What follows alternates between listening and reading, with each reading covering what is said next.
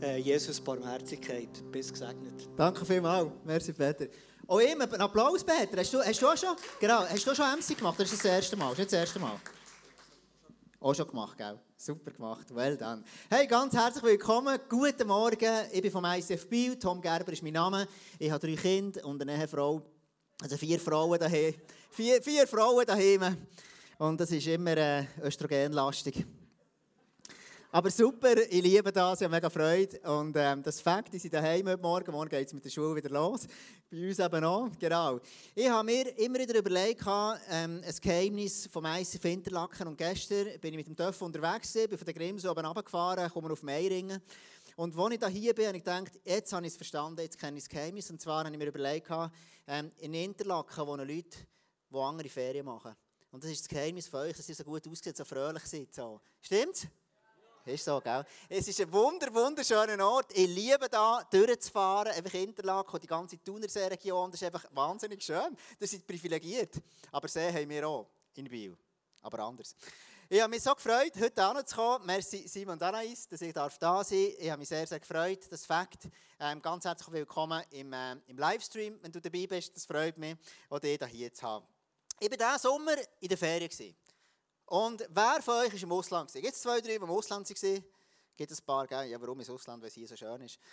Und, und wir, sind, wir sind zuerst in, ähm, in, in der Ostschweiz gesehen und dann sind wir runter auf Italien gegangen. Wir haben in Südtirol wollen, jetzt nur geschiffen, haben gesagt, komm, das canceln wir, dann gehen wir, gehen wir in Toskana. Das haben wir gemacht.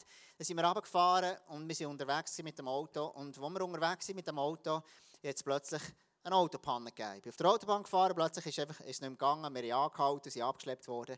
Und schon das an sich in Italien abgeschleppt werden, ist ein Erlebnis, weil das, was ich kennt habe mit meinen 42 Jahren, ist bisher gesehen, wenn du abgeschleppt wirst, dann tust, kommt er, macht das, das, das Teil, das Kabel an, an deinem Auto, also lässt seine Bühne ab, steigst aus, gehst bei ihm vor in die Kabine und dann fährst du so zur Garage.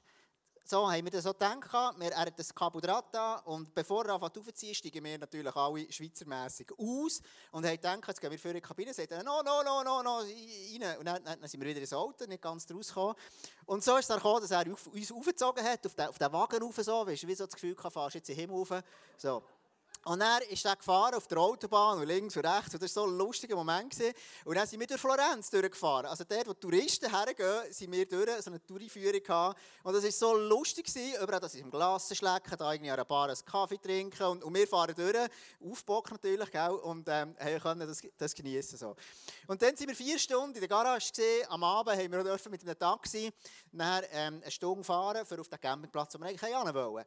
Und dann, Corona-mässig natürlich korrekt, hat der, Chauffeur, der Taxichauffeur gesagt, nein, vorne darf gar niemand sitzen, sondern nur auf der Rückbank hat es drei Plätze gehabt, hinten auch noch einen. Und ähm, es war extrem eng, gewesen. wir hatten fast keinen Platz, unser Material mitnehmen. Wir haben gesagt, komm, wir nehmen das Nötigste, den Rest gehen wir irgendwann holen. Und so sind wir jetzt am Campingplatz gekommen, aber kein Kochzeug und nichts. Dann haben wir das Privileg gehabt, ähm, einen Tag lang im Restaurant essen, weil wir nicht selber kochen konnten. Und das haben wir auch gemacht, es ist nicht schlecht gegangen dabei.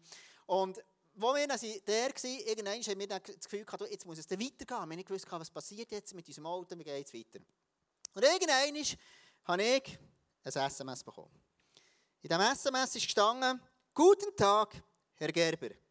Wir haben für Sie ein Mietauto reserviert. Und wir waren so glücklich. Gewesen. Also dachte, jawohl, jetzt, jetzt geht es wieder weiter. Und ich durfte wieder dürfen, ähm, das Taxi nehmen, von dem Campingplatz wieder zurück auf Florenz, und dort das Mietauto holen und gut, mit dem haben wir in die Schweiz kommen. Genau. Und das ist, das ist ein Erlebnis, das sehr speziell war. Und es hat zuerst den Moment gegeben, wo wir, sie, ähm, wo wir nicht gewusst haben, ja, was kommt jetzt. Ähm, wir haben nicht gewusst, ja, was passiert mit unserem Auto. Es war ein bisschen mühsam, gewesen, und einfach, wie es halt so ist, wenn du eine Panne hast. Und es hat einen Moment gegeben, das SMS, das hat alles verändert.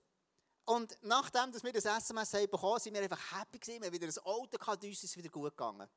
Und schau, genau so ist es, wenn es kann einen Moment geben, es kann eine Situation geben in deinem Leben, wo Jesus dir begegnet, wo seine Barmherzigkeit für dich spür und erlebbar wird. Und es verändert so viel von deiner Perspektive, von deinem Leben. Und über das werde ich heute ganz kurz reden, bevor wir ein Interview zusammen machen. Die Bedeutung von Barmherzigkeit ist, Verständnis oder Wärme, Teilnahme, Aufmerksamkeit, Menschlichkeit, Nächstenliebe, Mitleid und so weiter und so fort. Ganz, ganz viel. Und schau, Jesus ist der, und das fasziniert, fasziniert mich seit vielleicht 20 Jahren, als ich mit ihm unterwegs bin, seine Barmherzigkeit, die er hat für mich. Weißt du, ob du dir schon mal überlegt hast, du bist unterwegs mit Jesus in einer Beziehung und er, sein Wesen, ein Teil von seinem Wesen, ist Barmherzigkeit. Und es gibt so eine Story, die ich heute mit dir anschauen möchte, also so zwei, drei verschiedene Abschnitte, die, die, die das illustrieren und wir werden auch ganz praktisch werden mit dem Interview, was es bedeutet hat für Freunde von mir, die da sind. Ich werde zu dir kommen im Markus-Evangelium. Das war das erste geschriebene Evangelium. Nimmt man an, das erste, das geschrieben wurde von Markus. Und, und er schreibt dort, ähm, ganz am Anfang ist das, und da gibt es so eine, verschiedene Figuren, die Jesus ausgewählt hat. Und das ist eine Einladung, die Jesus für dich genau gleich hat. Das könnte für dich sein, heute Morgen. Dort heißt er, als Jesus am See Genezareth entlang ging, sah er dort Simon und dessen Bruder Andreas. Sie waren Fischer und waren gerade, warfen gerade ihre Netze aus. Da forderte Jesus sie auf, kommt, folgt mir nach, ich werde euch zum Menschenfischer machen, die andere für Gott gewinnen. Das ist die Einladung, die Jesus hat für dich und für mich.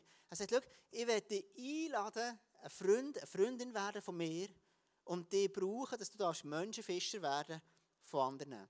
Also in anderen Worten sagt Jesus, ich will, dass du deinen Facebook-Status verändern Dass du nicht irgendwie Menschenfreund, sondern Menschenfischer wirst.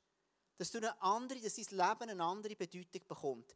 Und jetzt war es so, die Jünger, die sind ganz viel mit Jesus unterwegs. Der Petrus ist einer, den ich besonders liebe, weil ich das Gefühl habe, er hat Ähnlichkeiten wie ich. Manchmal impulsiv, manchmal ein bisschen reinschiessen und macht sich extra meins gut, aber es kommt falsch raus.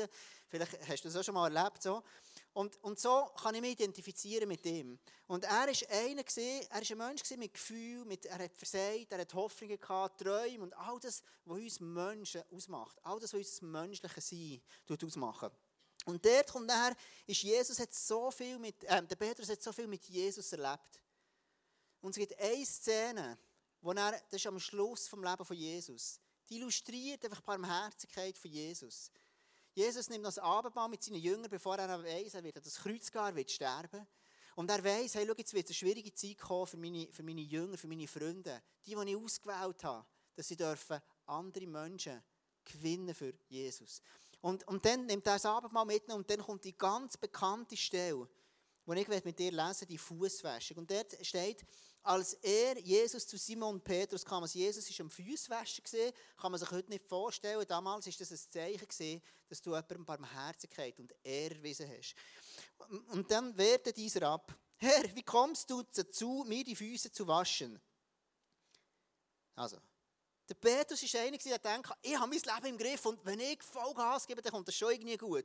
Warum sollst du, Jesus, jetzt mehr Füße waschen? Warum habe ich das nötig? Und Jesus sagt dann weiter, Petrus, was ich hier tue, verstehst du jetzt noch nicht. Aber später wirst du es begreifen.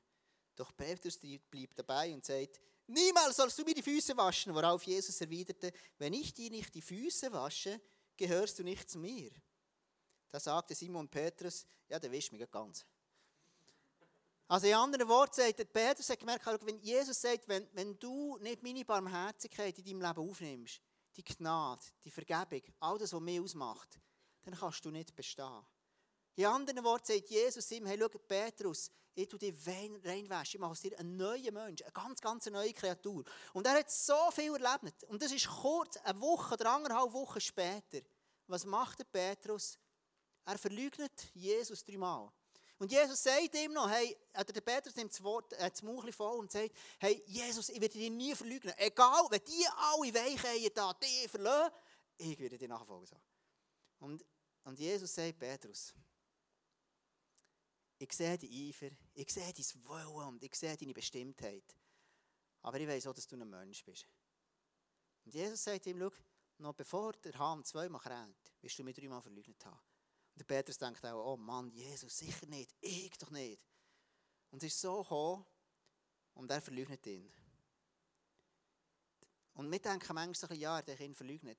Aber du musst wissen, der Markus beschreibt hier im, im Markus 14, 52, dass er ist wahrscheinlich der war, wo die Soldaten sich Jesus gefangen haben, für ihn ans Kreuz zu nageln. Haben sie, der Markus ist dort auch unterwegs hat das auch beobachtet. Und die Soldaten wollten Markus nehmen. Und du liest dort, er hat sich losreißen, Kleider, und er ist dann nackt davon gesäckelt. Mega lustige Geschichte. Und der Petrus sieht das. Und er ist so erschreckt und sieht, wie sein Kollege Markus knapp davon ist mit dem Leben. Dass er sich nicht losreißen konnte. Und der Petrus denkt, nein, also das wollte ich sicher nicht. Er hat, er hat, er hat zu kämpfen mit seinem Menschsein. Er hat Angst bekommen. Und Jesus geht dann ans Kreuz. Und am Kreuz sagt er etwas so Eindrückliches. Bevor er stirbt, zeigt er noch einmal seine Barmherzigkeit und gleichzeitig den Auftrag für Kirche zu gründen. Er sagt, als Jesus nun seine Mutter sah und neben ihr den Jünger, den er sehr lieb hatte, das muss man mal vorstellen, der Johannes schreibt dort in diesem in dem, in dem Vers eine Biografie über Jesus, was er erlebt hat, und er hat genau gewusst, ich bin der Jünger, der Jesus besonders lieben kann. Und dann schreibt er von sich, also der Jünger, der Jesus besonders lieben kann, also mich, sich da im Vordergrund und sagt, hey, sagt er zu ihr, das ist jetzt dein Sohn. Und zu dem Jünger sagt er, sie ist jetzt deine Mutter. Von da an nahm der Jünger sie zu sich in sein Haus.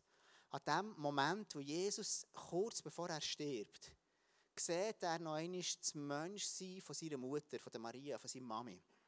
Und er denkt, dann zumal, wenn du allein bist und du hast keinen Sohn gehabt, der zu dir schaut und, und, und es ist schwierig, dann ist es dir ein Anliegen dass die Frau dass die zu der geschaut wird. Und Jesus sagt zum Johannes, nimm die auf.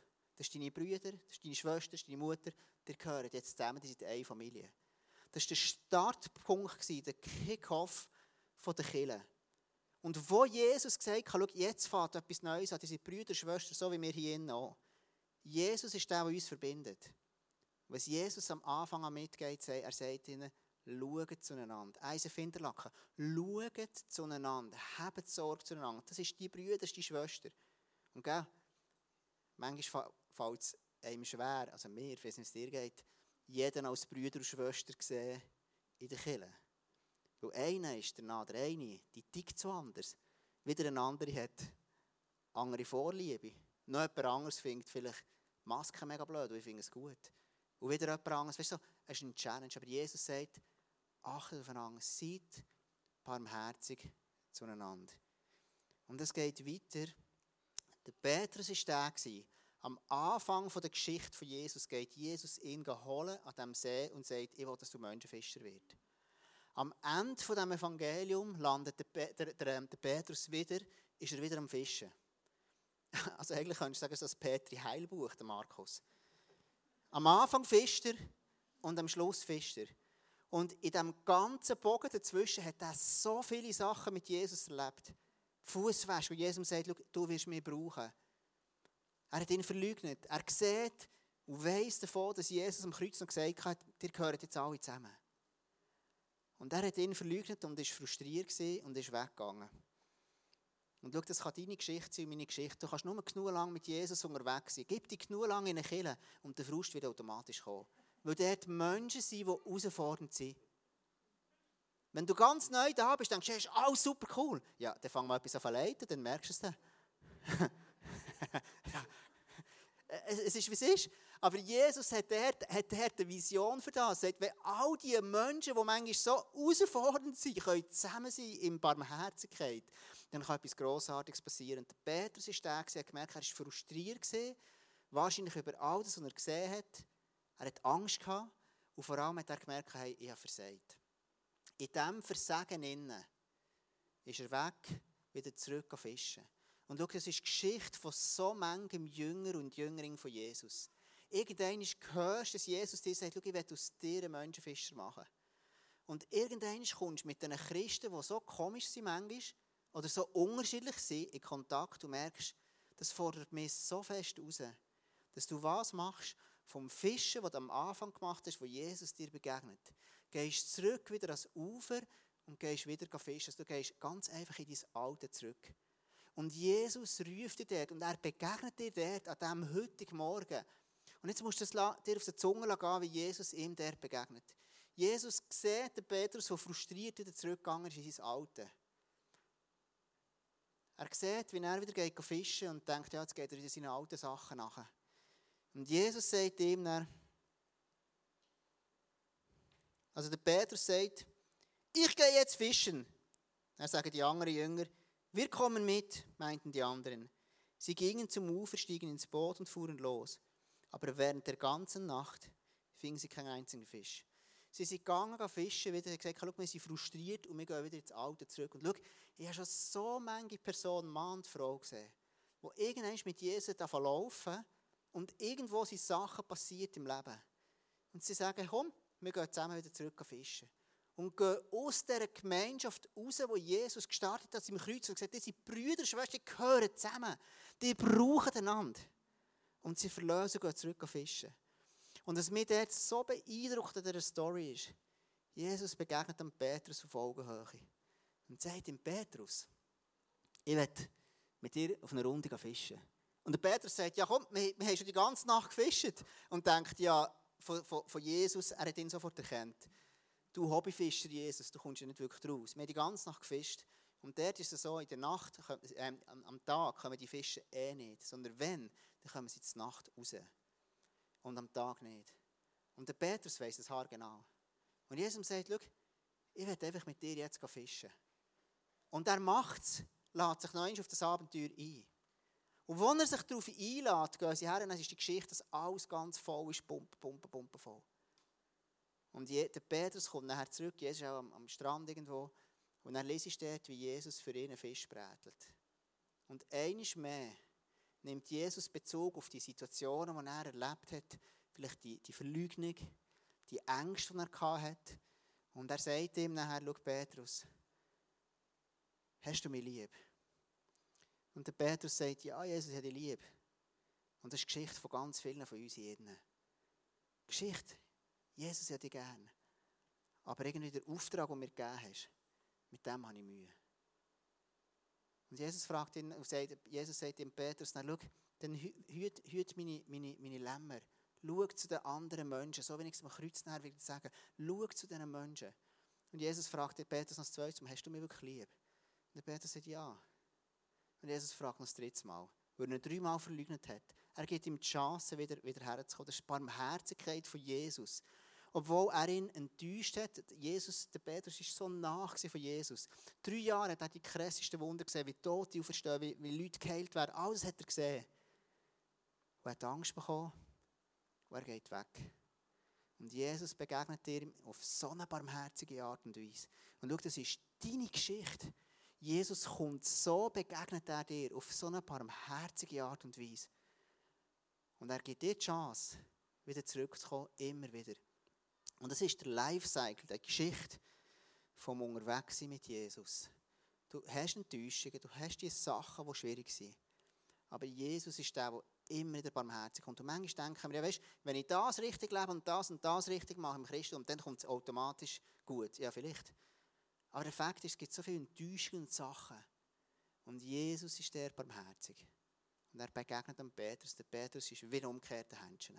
Er geht raus und erfüllt das. Und schau, heute glaube ich, dass Jesus wirklich dir begegnen wird, in Bereichen auf deinem Leben, wo du vielleicht hast gesagt, komm, die möchte ich lieber auf die Seite tun.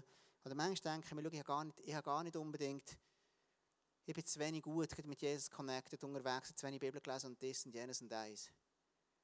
Und ich weiß gar nicht, ob Jesus mich berühren in diesem Punkt. Aber weißt du, der Petrus hat Jesus verleugnet, er ist davon gelaufen, er hat ihn verarscht. Und Jesus kommt und sagt ihm an dem, an dem Ufer, Petrus, ich will dir wieder begegnen. Und das ist das, was ich liebe an Jesus. Das ist das, was mich begeistert. dass ich denke, hey, das ist, das ist unglaublich. Und lass uns doch kurz, oder nicht kurz, einfach ein Interview machen mit Beschutters. Beschutters sind ähm, Freunde von uns. Wir sind relativ lang schon zusammen unterwegs, wir zusammen Kirche bauen, zusammen so. Und wir haben sehr viele Sachen erlebt. Wir sind privat befreundet, wir sind aber auch in der Kirche zusammen unterwegs. Und ähm, ihre Geschichte ist eine erstaunliche Geschichte. Eine, die mich begeistert und die ganz vieles von der Barmherzigkeit von Jesus zeigt. Wenn, wenn, wenn, wenn, wenn ich ihr Leben, wenn ich euer Leben sehe, dann sehe ich die Barmherzigkeit von Jesus, die zum Entfalten gekommen ist. Und wenn Sie auf die Bühne kommen, lasst uns einen kurzen Applaus geben. Simon und Sarah. Peschutter.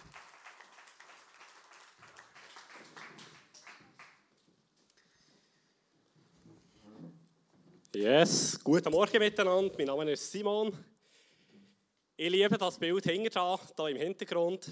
Da ist unser Sohn noch drauf, die Jaron. Die Jaron hat das Privileg, das Wochenende bei den Schwiegereltern zu verbringen. Und äh, Ja, genau. Wir freuen uns, hier zu sein.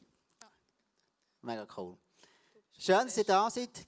Ich glaube, ich fange mit dir, mit dir an, Simon, nachher?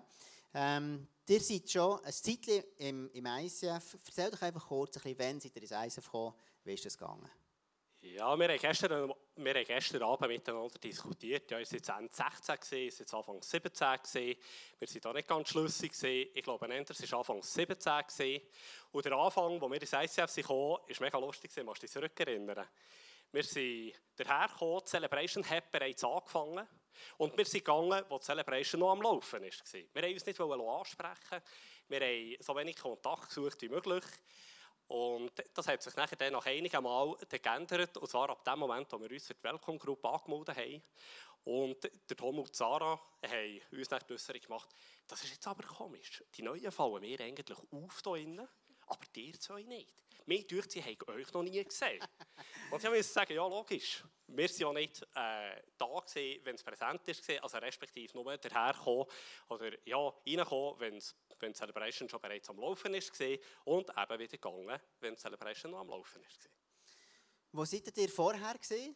Als Kirche, was ist euer Background, dass wir ein wissen, ja, wie seid ihr aufgewachsen? Ja. Vorher, vorher, ich muss es anders sagen, das ganze Christliche war für mich eine Religion und das hat mich eigentlich nicht gross interessiert. Es hat mich in dem Sinne interessiert, weil ich in einem christlichen Elternhaus aufgewachsen bin. Aber eine persönliche Beziehung zu dem lebendigen Gott zu haben, ist für mich so, ja, ist gut, wenn das jemand hat. Es ist schön, wenn das jemand hat. Aber ich persönlich, ja, das wird wahrscheinlich nie der Fall sein. Und dementsprechend bin ich persönlich während der Kindheitszeit in eine Kirche gegangen. Ja, das bin ich. Aber nachher anschließend nicht mehr. Weil ich mich dort abgrenzt und habe gesagt, wenn es Gott gibt, ist das schön. Und eben, äh, aktiv in der Kirche gehen, war für mich kein Thema. Gewesen. Vielleicht von dir, Sarah, wie bist du aufgewachsen? Ich bin auch äh, in einem christlichen Elternhaus aufgewachsen, also wie ein bisschen später. Ich hatte aber lange ein alleinerziehendes Mami. Ähm, mein Vater hat äh, ziemlich bald eigentlich nicht mehr von mir wissen und wir hatten auch keine Beziehung. Und meine Mama ist natürlich, durch das, dass sie alleinerziehend war, hat sie viel müssen arbeiten und hat sie mich viel zu Tageseltern geschickt. Und sie hat es echt gut gemeint mit mir. Aber äh, leider haben die Tageseltern nicht immer ganz so gut gemeint mit mir. Ähm, habe dort auch im christlichen Kreis leider äh, auch äh, Gewalt erlebt und ähm, das ist eigentlich nicht so, ich hatte nicht so eine schöne Kindheitszeit gehabt, bis mein Stiefvater eigentlich in mein Leben gekommen. Und das ist so, da bin ich 6 6, 7 und dort ist es dann langsam ein bisschen bergauf gegangen. Ähm, aber ich bin natürlich immer noch zu den Tageseltern, weil sie, sie ja noch nicht zusammen gewohnt Und ähm, er hat dann auch den christlichen Glauben hineingebracht. Meine Mama hat sich auch bekehrt. Und ja, ich bin auch in die Kirche gegangen und habe das eigentlich eine gute Sache gefunden. Ich habe, auch, ich habe mich sogar taufen aber es ist wie, man hat es halt so gemacht, aber es ist nie in meinem Herz wirklich angekommen weil ich ja, wie halt der klassische Vaterkomplex hatte, die Vaterliebe von meinem lieblichen Vater, wo mir halt einfach gefällt hat. Genau. Vielleicht bei dir, Simon, du bist aufgewachsen, aber du bist sehr religiös, aber wie hast du es daheim sein erlebt? Ja, es ist so, dass ich in einer Grossfamilie gross geworden bin, aufgewachsen bin. Ich habe eine ältere Schwester, die ist anderthalb Jahre älter als ich. Ich habe drei jüngere Brüder. Der eine ist vier Jahre jünger, die Zwillinge, das sind die, die am Schluss kommen, die sind sechs Jahre jünger. Es ist so, die Kindheit war eine spannende Zeit grundsätzlich weil äh, in einer Großfamilie aufzuwachsen ist ein Privileg. Aber ich habe einfach gemerkt, dass meine Mama überfordert war und hauptsächlich durch ihre Konzentration und ihren Fokus auf meine jüngeren Brüder gelegt hat und immer gesagt hat, ja, du bist ja der Gross, du gehst schon bereits voraus und äh, sie hat den Fokus auf die Kleinen gelegt.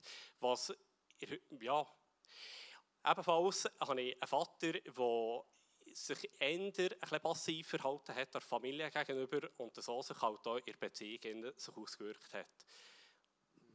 Also sind eigentlich beide aufgewachsen mit einem Defizit, würde ich sagen, gell? Und ja, ich glaube, das kann man so sagen, ja. Die sind dann in die Teenagerphase gekommen, logischerweise. Und wie ist die für dich, wie hast du das dann erlebt, Simon? Ja, meine Teenagerphase war eine spannende Zeit. Ich war äh, recht verhaltensauffällig. Ich habe versucht, äh, Bestätigung zu bekommen, dort, wo ich sie halt bekommen Das heisst, mit 14 haben wir nicht mehr müssen erklären, was Alkohol ist. Mit 14 haben wir nicht mehr müssen erklären, was eine Zigarette ist.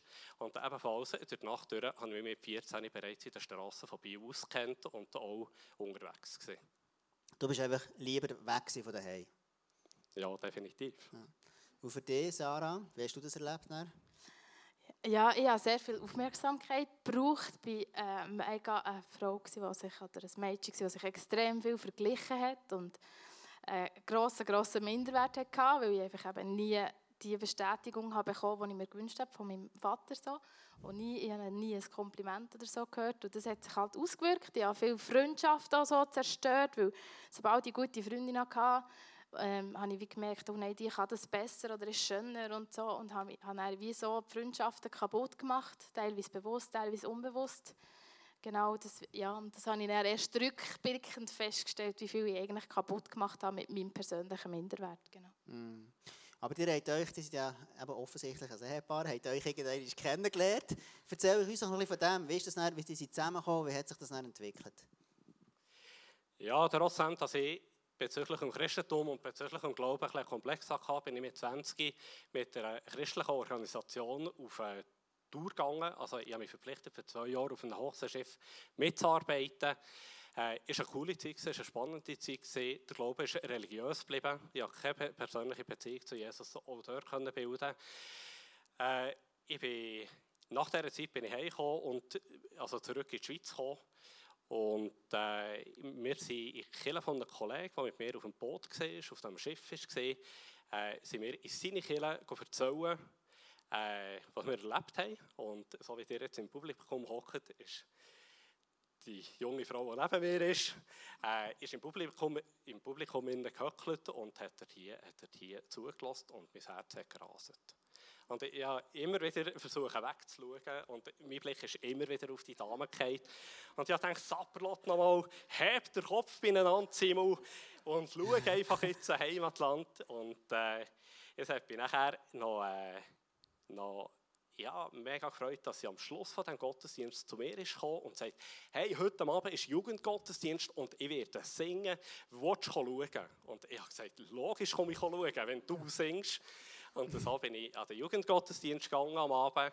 Und wir dann noch die MSN-Adresse aus austauschen und über MSN Messenger Kontakt haben miteinander. Was sich herausgestellt hat, äh, anschließend ist, ich war im Alter von 22 gewesen, und sie war etwas jünger. Sie war 14 gewesen. Ich habe sie seien älter und für mich ist das eine ziemliche, eine ziemliche äh, sie haben ein bisschen wachgerüttelt und gefunden, ja, Sapperlot, aber älter siehst ja aus. Kann man nicht etwas machen an diesem Alter? Und ja, so wie es ist gekommen, hat halt der Schwiegervater sich dann eingeschaltet. Und ich liebe meinen Schwiegervater. Er ist für mich ein riesengroßes Vorbild. Und auch schon damals, wir haben es sehr gut miteinander.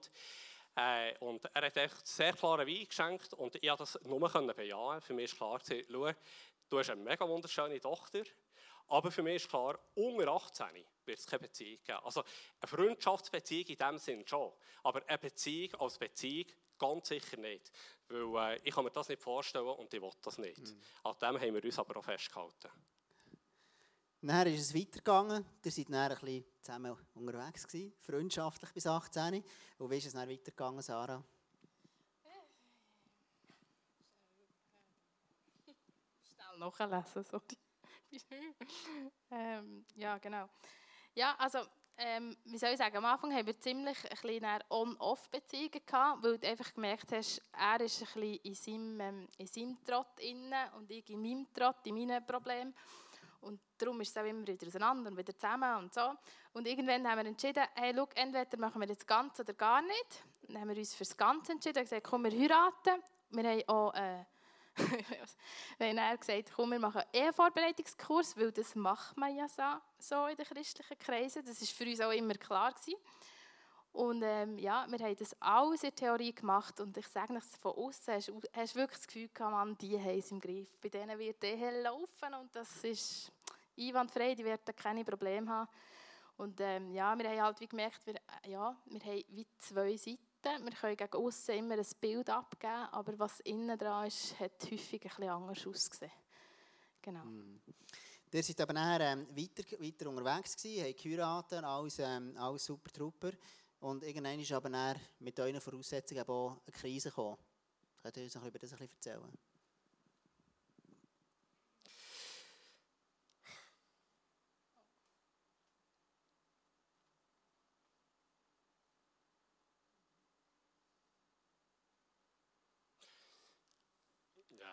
Ja, genau. Es ist eine Krise gekommen. Es war so, gewesen, ich bin wirklich ohne Gott unterwegs gewesen, weil für mich war es kein Thema. Eben, wenn wir mit Christen Kontakt haben, ist das für mich so, Theorie, ja, ja, Halleluja und das ist gut und so. Aber das tiefste Meer, ich hatte so einen Unfrieden, gehabt, mir ist äh, in dem Sinn, ja, ja, Bestätigung gesucht, indem dass ich extrem viel gearbeitet habe. Und ich habe die Bestätigung der Arbeit durchbekommen. Äh, das war mein völliger Fokus, den ich gesetzt habe, mein vollster Fokus, den ich gesetzt habe. Es war so, dass ich äh, nebst der Arbeit noch geschaut habe, dass ich durch die Sachen, die ich mache, ob das Tätigkeiten waren oder ob das Besitz war, äh, ich habe geschaut, dass ich mein schwarzes Loch, wenn man von einem schwarzen Loch reden kann, oder Befriedigung, einfach diese Sachen decken kann. Und diese Sachen sind kurzfristig gedeckt worden. Und diese Sachen, kaum hat man ein neues Auto gekauft, ja, ist das die erste Woche super gewesen. Kaum hat man ein paar neue Hosen gekauft oder Schuhe, hat das ein paar Stunden angehalten und man war der Größte gewesen. Und wieder ist man irgendwo in, dem, in, dem, in, dieser, in, dieser, äh, in dieser Situation gewesen, von dieser krassen, krassen Unzufriedenheit und in dieser krassen Art von Minderwert. Und für mich ist das, für ist das wirklich mega schwierig äh, weil ich alles versucht, was ich können versuchen. Äh, ich habe gegeben, was ich konnte und einfach gemerkt, hey, mir geht der Schnuff aus und mir geht der Fuß aus und ich kann nicht mehr. Und Kannst du vielleicht noch ein bisschen erzählen, weißt, wie war das für euch, wie hat sich das ausgewirkt auf eure Beziehung? Du hast gebügelt genommen. Merci für die Ablenkung. Ich werde nachher noch auf einen weiteren Punkt rauskommen. Aber äh, erzählen wir zuerst von dem.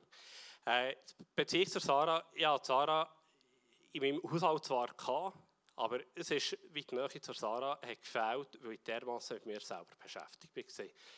Äh, der Fokus war einfach auf mich, wie kann ich mich selber, äh, ja, wie kann ich mein Leben so leben, dass ich Bestätigung in mir habe, wie kann ich mein Leben so leben, dass ich glücklich bin, aber das Glück nicht nur eine Stunde, zwei anhalten tut, sondern das Glück einfach, einfach bleibt. Und es nicht gefunden. Und es ist so weit gekommen, äh, dass ich ja, an einen ziemlich heftigen Punkt herbekommen. Ich bin im Ungerwallis unterwegs, Zara rechts neben mir, der Jaron, unser mega hübscher Bub, den hat es dann noch nicht gegeben, der ist erst am 1. Dezember 2018 auf die Welt gekommen. Es war im März 2016, gewesen, also zwei Jahre bevor das Jaron überhaupt ist auf die Welt kam, bin ich im Ungerwallis unterwegs gewesen, auf der Autobahn und die Situation ist einfach die, ich habe mir die Last dermaßen weggewünscht. Ich habe mir einfach gewünscht,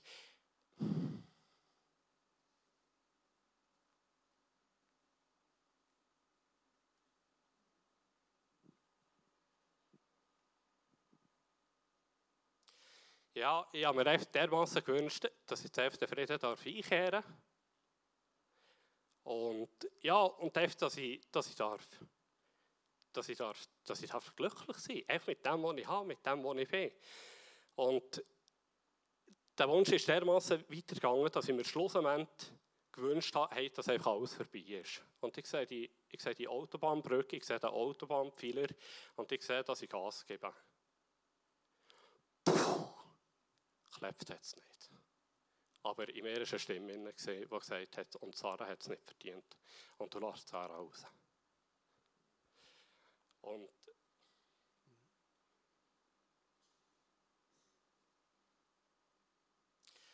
Und ich habe dann gemerkt, ja, das ist jetzt Gott, der eingreift. Und ich habe nachher einfach nur noch gebetet, Jesus. Jesus, wenn es dich gibt, und wenn du, wenn du reell bist, wenn, du, wenn es dich wirklich gibt, Entschuldigung, schnell. Also machen wir mal so, dann können wir dann, kann der Zara noch weitermachen. Sie ist gut. Ich werde schnell fertig erzählen. Wenn es den wirklich gibt, dann, dann will jetzt, dass du eingreifst. Und der Heilige Geist hat zu mir geredet und hat gesagt, hier bin ich und folge mir nachher. Und ich gewusst, das sind nicht meine Gedanken, weil meine Gedanken sind anders und die fühlen sich anders an. Und ich gewusst, Jesus ist da. Und genau, in den folgenden Tagen war einfach nur noch mein Gebet, gewesen, zeig mir die nächsten Schritte in meinem Leben auf. Und der hat es aufgezeigt.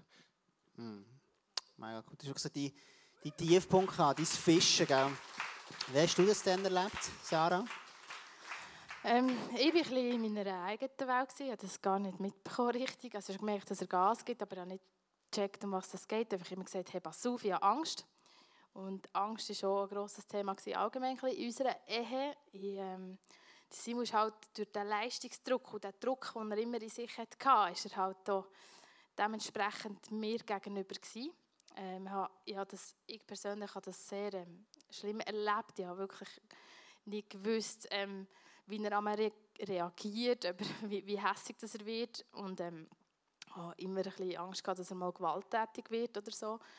Und es war auch sehr degradierend und beleidigend in unserer Ehe mir gegenüber. Und da ich halt wie selber einen riesen Vaterkomplex hatte, äh, bin ich wieder davon ausgegangen, ein Mann, er hat mich gefälligst glücklich zu machen. Seine Aufgabe als Ehemann ist doch, dass ich glücklich bin. Und da er in seinem Trott ist und ich in meinem Trott, wird das relativ schwierig. Und ähm, darum habe ich wie mein Leben halt so ein selber weitergelebt und habe halt, ähm, wie soll ich sagen, auch die Aufmerksamkeit halt ein bisschen bei anderen Männern gesucht. Genau, während unserer Ehe. Und dann ist es eben auch weitergegangen, Sarah, der ist wirklich das Eingreifen, die Barmherzigkeit von Jesus, eben du, die Situation, die im Wallis war, bei dir auch, Sarah. Kannst du uns über das noch etwas erzählen? Ja, es ist eigentlich ähm, so gewesen, der Simon hat das zwar erlebt und hat mir auch ein bisschen erzählt, er hat eine Begegnung gehabt, aber er hat das nicht gross mit mir geteilt, er hat viel mit sich selber ausgemacht. Und ich wollte das auch nicht wirklich wahrhaben, ehrlich gesagt.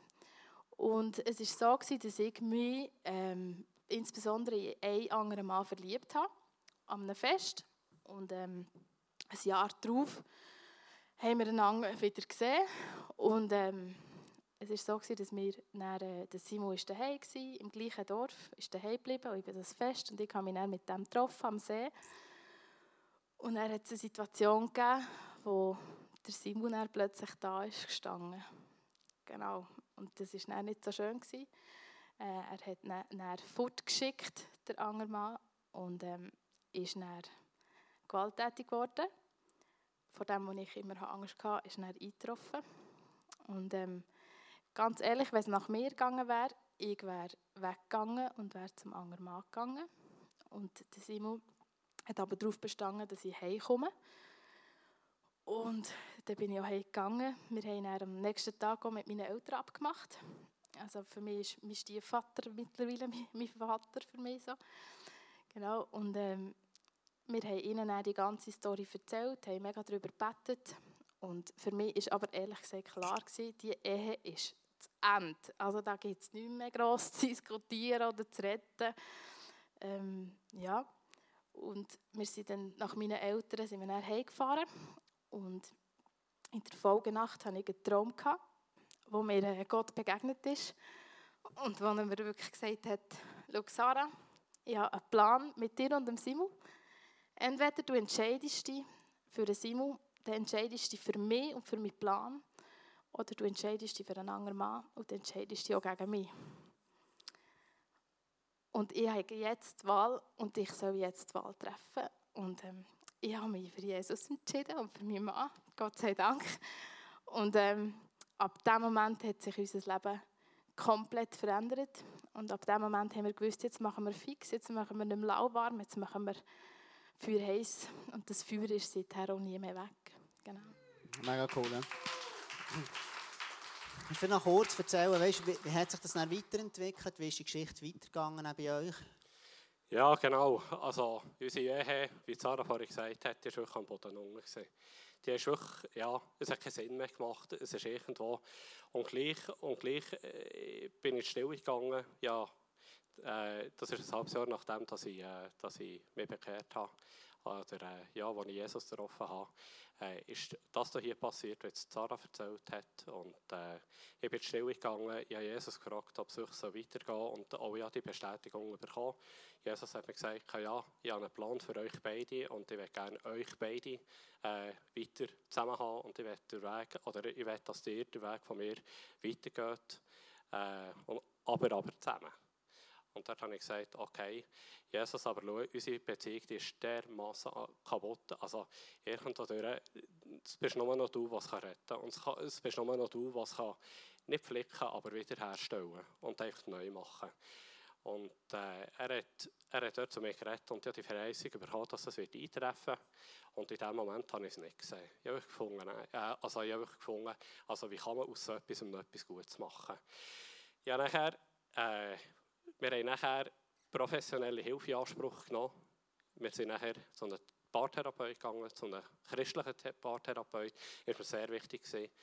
Äh, und äh, dort haben wir wirklich sehr gute Hilfe bekommen, die unsere Ehe wieder, äh, ja, wieder schmackhaft gemacht hat und die wieder gezeigt hat, die Vorteile voneinander und gezeigt hat, ja, dass man sich cool kann haben miteinander. Was wir ebenfalls gemacht haben, wir haben, äh, wir haben nicht in dem Sinn geschwiegen über äh, das, was passiert ist. Geschwiegen im Sinn, wir sind zu den Schwiegereltern gegangen, zu meinen Eltern haben wir nicht können gehen, einfach weil äh, es gar keinen Platz dort. Und was wir aber auch gemacht haben, ist eben nachher Anfangs 2017 sind wir ins ICF gekommen und haben gewusst, ja, äh, wir machen Dingfest. Und wir werden, wenn wir dort her wollen, oder wenn wir dort hergehen, äh, dann werden wir es fix machen, wir werden uns investieren, wir wollen das, was wir jetzt mit Gott erleben und wo wir in diesem Prozess sind, wenn wir dürfen anderen Leuten mitverzählen, wir wollen die Leute dürfen teilhaben daran. Und äh, wir wollen uns brauchen äh, für das, was Gott für uns vorbereitet hat. Und ja, so sind wir in diesen Prozess hineingekommen. Wie hat sich denn dann, ich möchte gerne langsam zum, zum Schluss kommen, Sarah, weißt, wie hat sich das nachher, euer Glaubensleben nachher entwickelt in dem Ganzen? Das hat sich stark verändert. Eben zum einen haben wir zusammen sind Wege gegangen. Wir haben zusammen ähm, Wege gefunden, wie wir können Streiten angehen können. Wir haben zusammen mehr angefangen beten. Wir haben ähm, zusammen ähm, austauschen, mehr reden. Kommunikation, ein grosses Thema in der Ehe. Und ähm, das andere ist sicher das persönliche Glaubensleben. Ähm, wir haben die Sozokultur immer mehr leben. Wir haben Sozos gemacht und ähm, das hat auch unser Leben komplett verändert. Wir haben Simon hat mega viele Wunder dürfen erleben. Er ist geheilt worden von Gluten und Laktose. Ich habe jemanden in Verwandtschaft, wo äh, der Krebs mega zurückgegangen ist. Also wir, haben wirklich, wir dürfen mega viele Wunder erleben seither. Wir sind, sind treu dran. Wir, ja, wir sind im ICF Bio dort, in der Leitung, innen, im Worship Ministry und wir, wir bauen dort, wo wir, wo wir sind, auch in unserer Nachbarschaft, einfach Kirche und Reich Gottes und ähm, ja, wollen uns einfach von ihm brauchen und sind mega gespannt, was Gott alles noch für uns parat hat und ich bin überzeugt, mm. da, da kommt mm. noch mehr. Genau. Ja, cool. Eine letzte Frage, eine Antwort. Was ist euer grosser Wunsch? Yes, eine Antwort. Es ist so, dass wir Jesus in unserem Herzen und die Beziehung können pflegen können und das in unserem Alltag innen und da immer wieder Wunder erleben, uns zu brauchen und uns zu brauchen und uns zu brauchen. Yes. Für dich, Sarah? Ja, das Gleiche. Ähm, dass wir wirklich eine Vollzeit im Reich Gottes dürfen investieren und äh, ja, das ist unser Traum, dass wir Menschen dürfen bewegen, ihre Herzen dürfen bewegen. Also Jesus durch uns durch, der Heilige Geist durch uns kann mhm wirken. Wir wollen sehen, wie Wunder passieren. Wir wollen sehen, wie Leute freikommen und wie sie wirklich diesen Ballast können abladen können. So wie wir auch, dass yes. sie die Barmherzigkeit, so wie wir es dürfen erfahren. Ich meine, wenn das bei uns möglich ist, und wir sind wirklich zwei völlig normale, manchmal, ja, vielleicht auch nicht ganz normal, aber Menschen, und wenn wir das haben dürfen erleben, dann könnt ihr das alle auch. Und alle Leute um uns herum übrigens auch. Und das ist mega cool, wenn wir für die auch einstehen und für das dürfen gehen. Mega cool. Du das abschließen, Sarah. Ganz herzlichen Dank. Applaus für Sie beide. Und Sarah wird noch abschließen.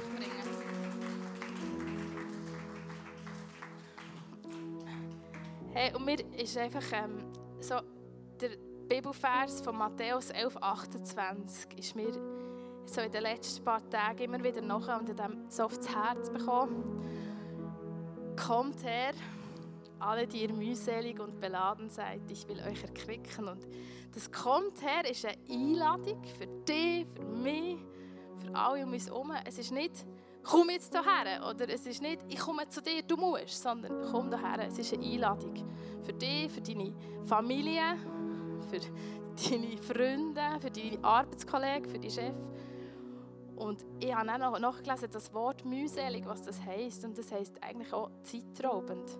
Und das sind Sachen, es gibt so viele Sachen, die uns so viel Zeit rauben, die so viel Energie brauchen. Sei es eine Situation im Geschäft, wo, wo dich so viel damit befasst wo du dann eigentlich könntest so viele Sachen machen für das Reich Gottes. Aber du bist dich so am Kreisen mit den Gedanken. Oder auch Schulden, das ist auch ein grosses Thema, wo dann immer um das ist und das ist zeitraubend. Und das ist etwas, wo wir, wir gemerkt haben, hey, das dürfen wir ihm hergeben wir sind mühselig und beladen. Und wisst ihr, was dem passiert? Er wird uns erquicken. Und ich finde das so ein, ein komisches Wort, ganz ehrlich. Darum haben wir schauen, was heisst das? Was heisst wiederbeleben? Das ist etwas, was wir dürfen, hey, dürfen selber erleben. Unser Leben ist wiederbelebt worden. Wir haben wieder Schnuff. Wir können wieder schnaufen. Und ich habe wirklich das Bild, oder? häufig haben wir doch so einen Rucksack. So, und der ist so schwer. Und dann gehen wir zu diesem Kreuz. Hey, und wir dürfen das abladen, wir dürfen das ausladen. Hey, es fühlt sich so schwer an, aber du darfst es hergeben. Der Stein, oh, der ist wirklich schwer. Da, wir geben auch das Kreuz. Da, die Schulden, deine Arbeitsstelle, wir geben es an das Kreuz. All der Scheissdreck, der da oben ist, wir geben es an das Kreuz. Sucht, wo, wo, wo man damit kämpft, wir geben es ans Kreuz, du darfst es herlegen. Und weißt, der Rucksack ist jetzt leer. Und ja, du hast ihn dabei, du weißt, was passiert ist, du weißt, mit was du das kämpfen hast, aber es fühlt sich leichter an, es fühlt sich anders an, als du dort gelassen hast. Weißt, manchmal habe ich das Gefühl, wir gehen ans Kreuz und erzählen, was alles in diesem Rucksack ist, aber wir nehmen es einfach wieder mit. Aber ich möchte dich einfach ermutigen, leg es ihm her. Das heisst nicht, dass du nicht mehr weißt, was passiert ist. Aber du kommst in eine Freiheit hinein. Es fühlt sich ganz, ganz, ganz anders an, weil seine Barmherzigkeit dein Herz hat verändert. Und hey, ich möchte dich wirklich ermutigen, egal was es ist, egal ob es dein Kinderwunsch ist, der einfach dich so kaputt macht, gib es ihm her. Und zwar im Vertrauen in, und das ist eben die grosse Challenge dass er gut mit dir meint. Zu jeder Zeit. Und das wollen wir machen.